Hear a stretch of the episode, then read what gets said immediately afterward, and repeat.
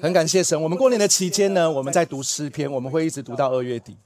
想跟大家分享呢，今天的呃诗篇的呃一个经文，在诗诗篇七十三篇，我们要一起来读这个诗篇七十三篇的经文。呃，新闻有一点长，但是我很喜欢带着大家读一整章的诗篇，一整章的圣经。你知道现代人呢喜欢简短有力的话。你在圣经，你在你的呃 Instagram 或者你的 Facebook 上面，你常常会收到一些简短的有力的话，你收到就觉得哦，好温暖哦，哦，你觉得好有力量哦，哦，你觉得好被安慰哦。这些话的确很棒，我们有了，但是我们现代人已经不太喜欢看冗长的文章。可是我想要鼓励大家，我们不要用这种心态来看圣经。我们看圣经应该要好好的看。应该要全部整段的看，因为圣经不是心灵鸡汤，圣经是神的计划，所以我们要看计划。你不能只看计划的一部分。如果你只看计划的一部分，你不知道整个计划是什么。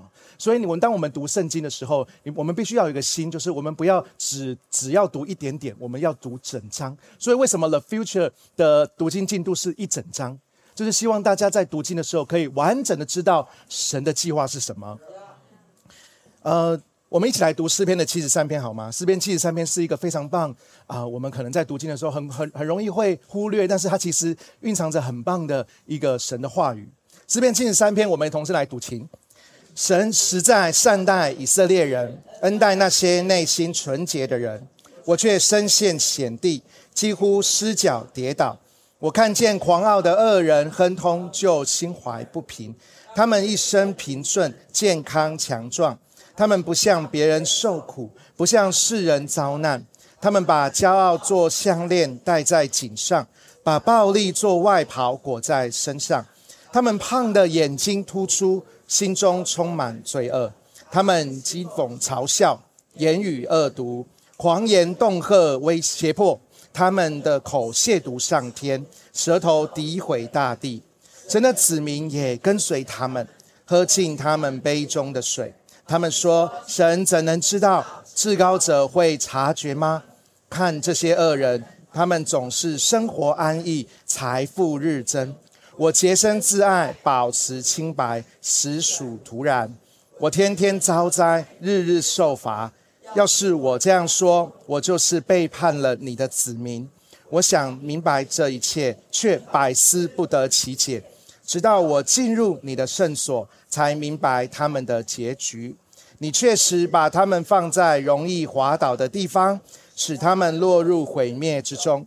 他们顷刻间被毁灭，在碰中彻底灭亡。一场梦，主啊，你起来，必视他们如幻梦。我曾感到悲伤，心如刀绞。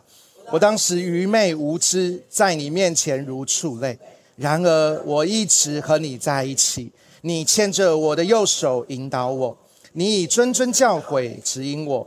以后我必接到我荣，接我到荣耀中。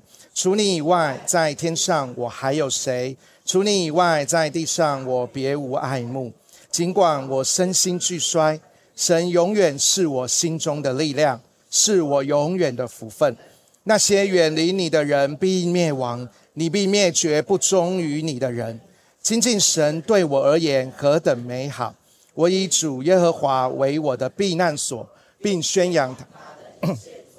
感谢神，跟你旁边人说，你读的很棒。诗篇七十三篇呢，是一首非常特别的诗。这一首呢，是他特别的探讨了我们普罗大众很深刻，可是却很重要的主题，就是为什么人生是不公平的。为什么人生充满那么多的不公平？当然，诗人在他的诗最后，他写出了他自己的体悟。我说这首诗很特别，是有一个另外一个原因，是因为这首诗是亚萨写的。亚萨是谁呢？亚萨是大卫王在准备建造圣殿的时候，他钦点的敬拜团的团长。亚萨这一个人，在所有以色列人当中，被大卫钦点成为圣殿的歌手、圣殿的诗人。他是敬拜的领袖，他忠心的在神的殿中服侍神。在他的诗篇，如果这首诗是亚萨写的，在他的诗里面，因为他是领袖，他是敬拜者，他应该对神是无条件的赞美，无条件的敬畏，无条件的哈利路亚。这才是我们对一个敬拜者一个想法，就是他就是不断不断的赞美神，不断不断的称颂神。他的诗应该是对神充满，全部都是惊叹号。可是我们刚刚读，感觉好像不是这样。他对神有很多的不满，他对神有很多的问号，但是他没有逃避，他选择面对问题的方式就是面对神。他进到神的圣所。他来到神的面前，因为他知道只有神有这些问题的答案。就算是在神那里找不到合我们心意的答案，但是至少我们找到神了。今天的信息就是想要跟大家分享，在问号中找到神。跟你旁边的人说，在问号中也可以找到神。关于信仰，我们常常会感到困惑。我们对于神的公义，我们对于我们自己的遭遇，我们常常会感到不明白，我们会没有办法接受。就像是这首诗，诗人亚萨很多的疑问，很多的困惑，但是他的问题，他的困惑，并不是对神的反反叛，他不是想要背叛神，他是一种真诚的思考，真诚的寻求，他想要找到这些问题的答案，然后就能确立自己对神的信心。亚萨的疑问，亚萨的困惑，其实就像是我们信仰旅程的一部分。他心灵的挣扎，真实的反映了我们对信仰会发生的情绪。我们看到我们周遭的人，看看我们自己，我们的确会有一样的反应。所以现在我们读这首诗，对我们来讲，应该要更有共鸣才对。所以，不管你是艺术的脑袋，还是理工的脑袋，都可以读诗篇。我想要跟大家分享的第一点，就是在问号中找到神。那么，我们的问题、我们的困惑是从哪里来的呢？我想要跟大家分享，我们的问题到底从哪里来？这是我第一个大点。我们回想我们刚刚读的经文，我们在读的时候，我不知道刚才读的时候你有什么感受，或者当你在 Q T 的时候，你有什么感觉？亚萨的这首上这首诗上半部。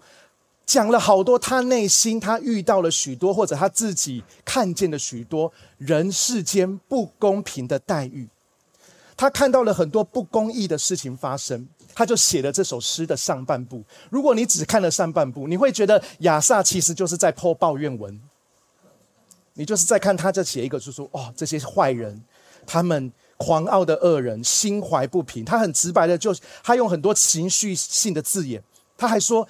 这些恶人把骄傲做项链戴在颈上，把暴力做外袍裹在身上，而且他很激动的人身攻击。他说：“他们胖的眼睛突出，心中充满罪恶。一个敬拜神的人怎么可以这样子说呢？胖不是罪啊？怎么可以用这种就？”好像在敬拜神，可是却抒发自己心中的这些对坏人他认为坏人的眼光，而且他还引述坏人的人坏的人说，他们会说神怎么会知道呢？他们会说至高者会察觉吗？他还用别人这些不信神的或者反对神的话，他拿来写在他的诗里面，他要做什么？他要呛神呢？他在跟神说：“神，你知道这些人是这样骂你的吗？”亚萨怎么看他所谓的恶人，或者说我们这些亚萨的这些情绪化的字眼，还有对神的这些疑问，我们听起来好像非常的不雅，可是这些话却很真实。这些情绪、这些质问是从哪里来的？我告诉大家，是从一个最基本的事情来的，就是我们的眼光。为什么我们会有很多情绪？为什么我们看见自己，我们看看别人，我们会觉得怎么那么不公平？原因就是在于我们的眼光。亚萨怎么看他所谓的恶人呢？他说他们一生平顺、健康强壮，好像他们一生平顺、健康强壮就是不应该。亚萨说他们不像别人受苦，不像世人遭难。看这些恶人，他们总是生活安逸，财富日增。这是亚萨看这些人的眼光。那么亚萨是怎么看自己呢？他说：“我洁身自爱，保持清白，实属徒然。”他说：“我天天遭灾，日日受罚。然后，如果我这样说的话呢，我还是配背叛了我的子民，也就是我这样说，还反而背叛了我的信仰。我还不能这样说。”亚萨看别人是这样，看自己是这样。诗人向神提出了一个非常具挑战性的问题，就是为什么恶人享受成功，而义人却受苦？这种质问在我们的生命当中，在我的生活当中都会有所体验。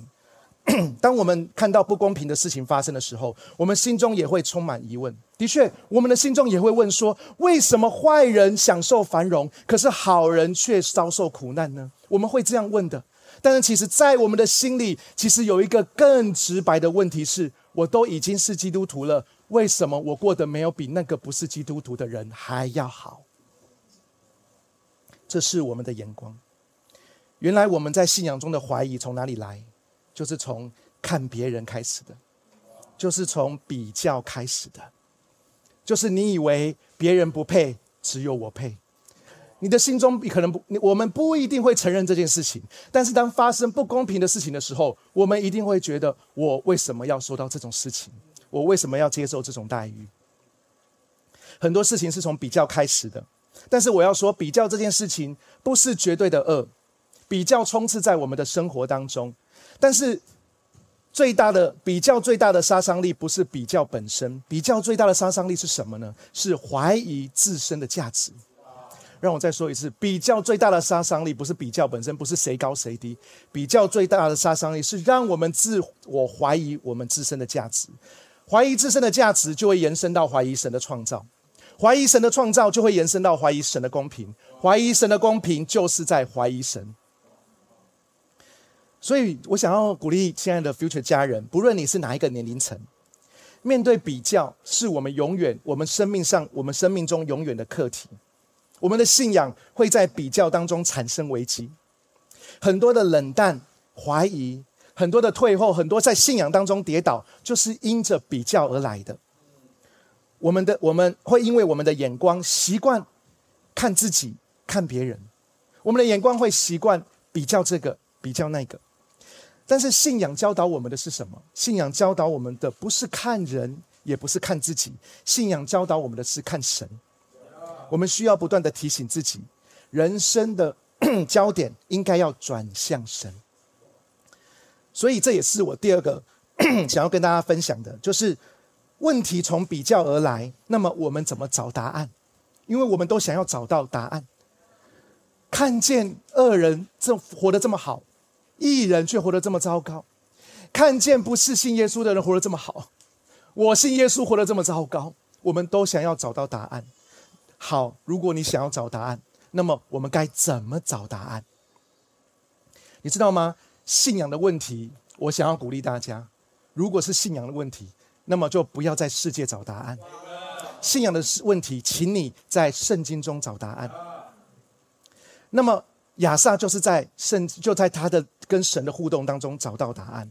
亚萨说什么？他说：“我想明白这一切，可是却百思不得其解。”我们都是这样子的，我们看到很多的事情发生，我们也百思不得其解。为什么神不这样做呢？神如果不神如果这样做，不是很好吗？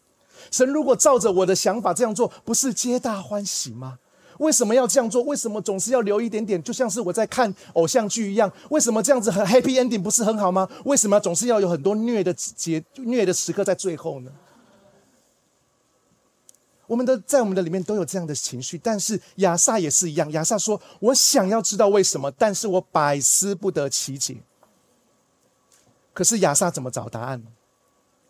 他不是去听迈向成功的讲座，他也不是去算命、算塔罗牌，他直或者说他可以直接去找他的王大卫。虽然他的儿子比较聪明，但是他应该不差。但是亚萨不是这样子找答案的。亚萨怎么找答案呢？在第十七节，亚萨说：“直到我进入你的圣所。”他百思不得其解，他不管去哪里，他不管在家里默想，还是他去找其他的宗教领袖，或者找那些算命的、卜卦的，他百思不得其解，到底为什么人生会发生这件事情？直到他进入神的圣所，他说：“直到我进入你的圣所，我才明白他们的结局。”当我在看到这一句经文的时候，我的心中非常的惊讶。亚萨讲这句话真的太特别了。亚萨说：“直到我进入你的圣所。”这句话真的对我来说太特别的。特别在哪里呀？因为亚萨工作的地方就是圣所啊。亚萨并不是一年三次才去圣所嘛。圣所是亚萨工作的地方，所以他每天都去圣所。那怎么会说，直到我进入你的圣所，才明白他们的结局？亚萨每天都去圣所上班呢？他去上班，他按着班次去圣所带领敬拜。如果他在上班的地方就可以找到答案，那怎么会有人生的疑问呢？原来亚萨的意思不是说特别要去哪里找答案，而是所有问题的答案都在我们跟神的关系。亚萨或许每天都去圣所，但是他的心不一定每天都在圣所。直到他的心进入圣所，真正明白神的心意，他才知道，他才明白，他才得到安慰。他说。第二十三节、第二十四节，他说：“然而我一直和你在一起，你牵着我的右手引导我，你以谆谆教诲指引我，以后必接我到荣耀中。”我想要停在这个经文，我们停一下在这个经文，我们 PPT 帮我们停在这个经文。我想要跟大家分享，我读到这一段的时候，我有一个非常特别的领受。我读到这一段的时候，我好希望亚萨是写说：“然而你一直跟我在一起。”这样写不是很好吗？如果我们请文斌来写一首歌的歌词，他一定会这样写的。他一定会写：“你一直跟我在一起。”如果亚萨说，如果亚萨的诗篇是写“你一直跟我在一起”，那么我今天信息的题目就是“神一直跟我在一起”。这样子题目不是很棒吗？可是亚萨却不是这样写，亚萨是很清楚写说：“然而我一直跟你在一起。”你知道他这样子写代表不是代表什么吗？代表就是我们遇到问题，我们需要做的就是一直跟神在一起。我们要主动的一直跟神在一起。在人生的疑惑跟问号当中，我们会迷惘，但是我们要找到安慰，我们要找到引导的方式，永远就是选择我们一直跟神在一起。亚萨没有因他的信仰放，因他的困惑放弃信仰。他反而转向神，寻求神。亚萨看他的环境，亚萨看别人，亚萨看那些恶人都活得非常的开心，他几乎要失去了他的信心。但是当他决定要跟神在一起的时候，他就找到了力量，他就找到了所有问题的答案。这提醒我们在困难当中，我们要转向神，我们要寻求神，我们才能找到答案。我们才能得到指引。的确，我们有的时候不是说我们要一定要答案，我们也知道很多问题不会有完美的答案。我们需要一个引导，我们需要一个前进的方向，我们需要倚靠的盼望。所以亚萨说什么？亚萨说：“只要我一直跟神在一起，我相信神会牵着我的手。”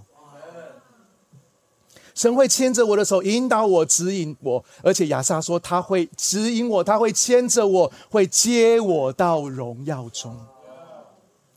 亲爱的家人们，你曾经这样祷告过吗？当我们遇到困难，当我们遇到问题，当我们觉得很多压力在我们身上的时候，我们都求主啊，求你帮我，求你带领我，求你让我把这些问题离开我的生命，让我的得解决。但是我们有没有曾经祷告说，主啊，你带我进入你的荣耀中？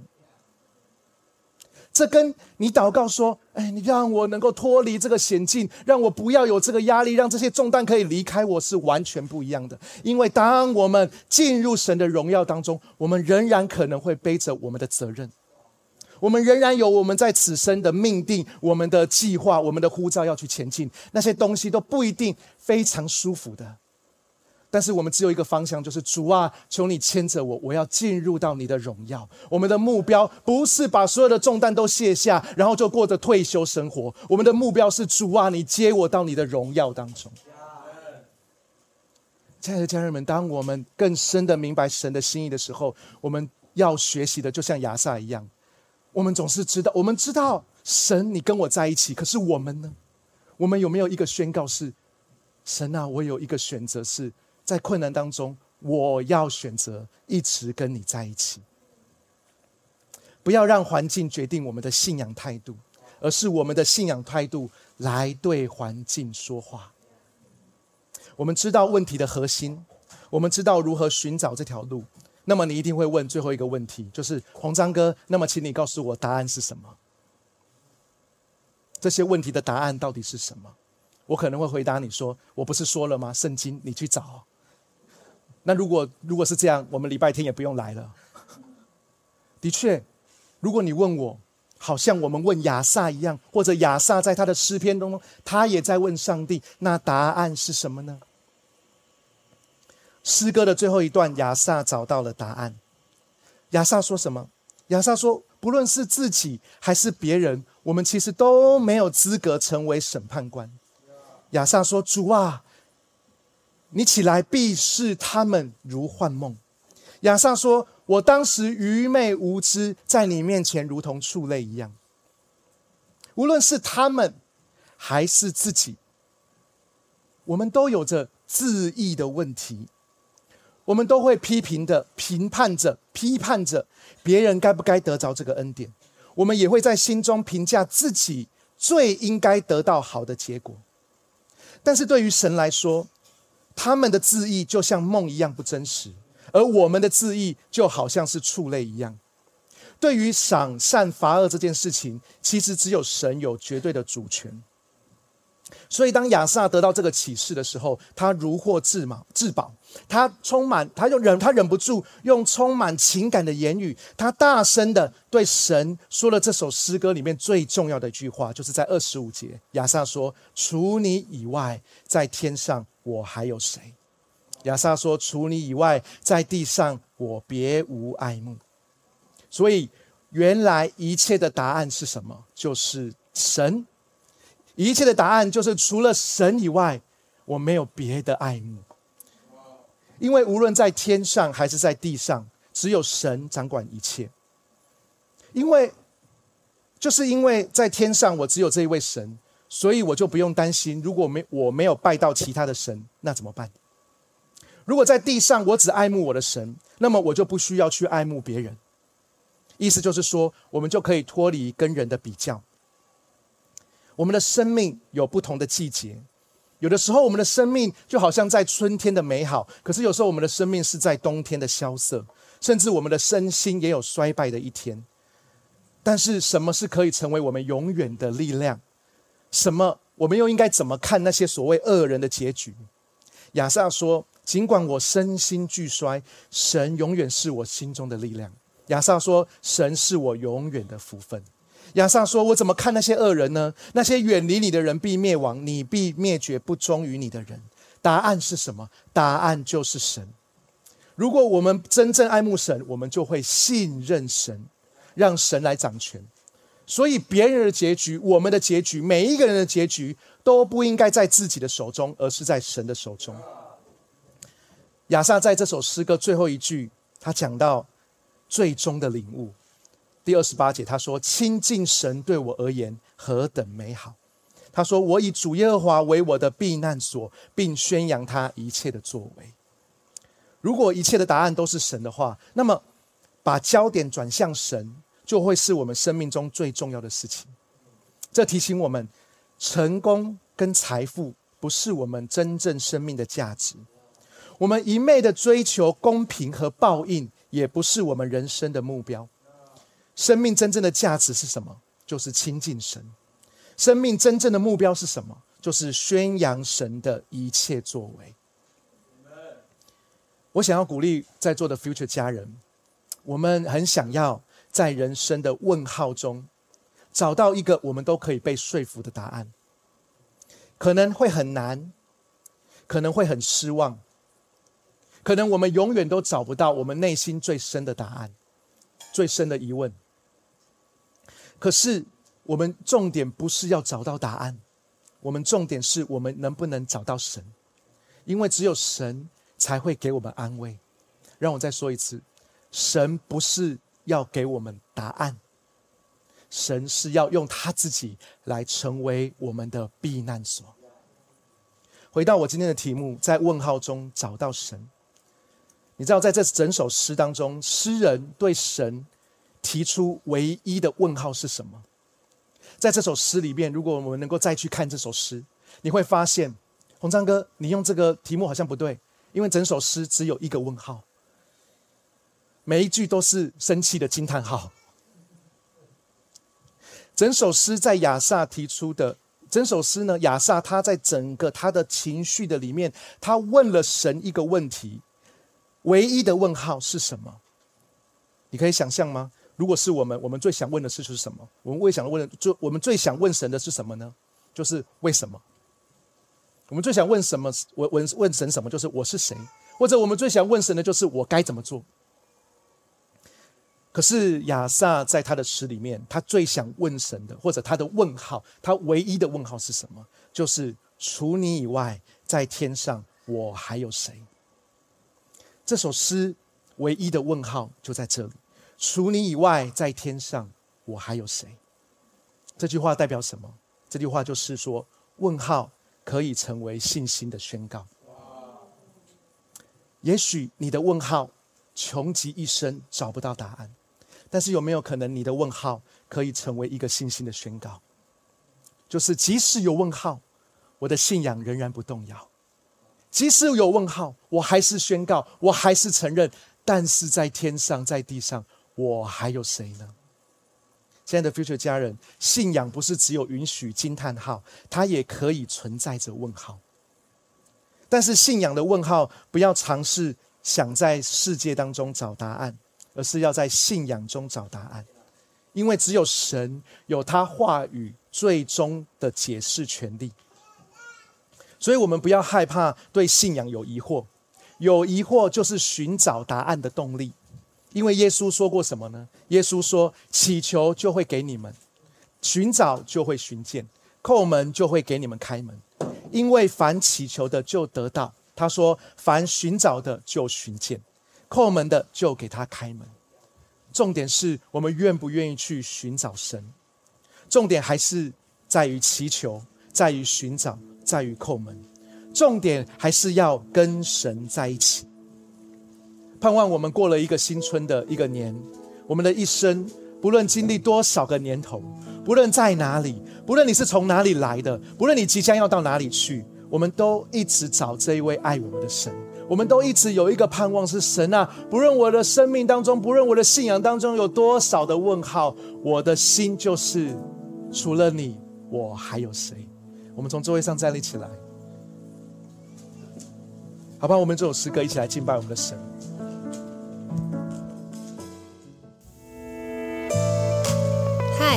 很开心有你一起收听我们的主日信息。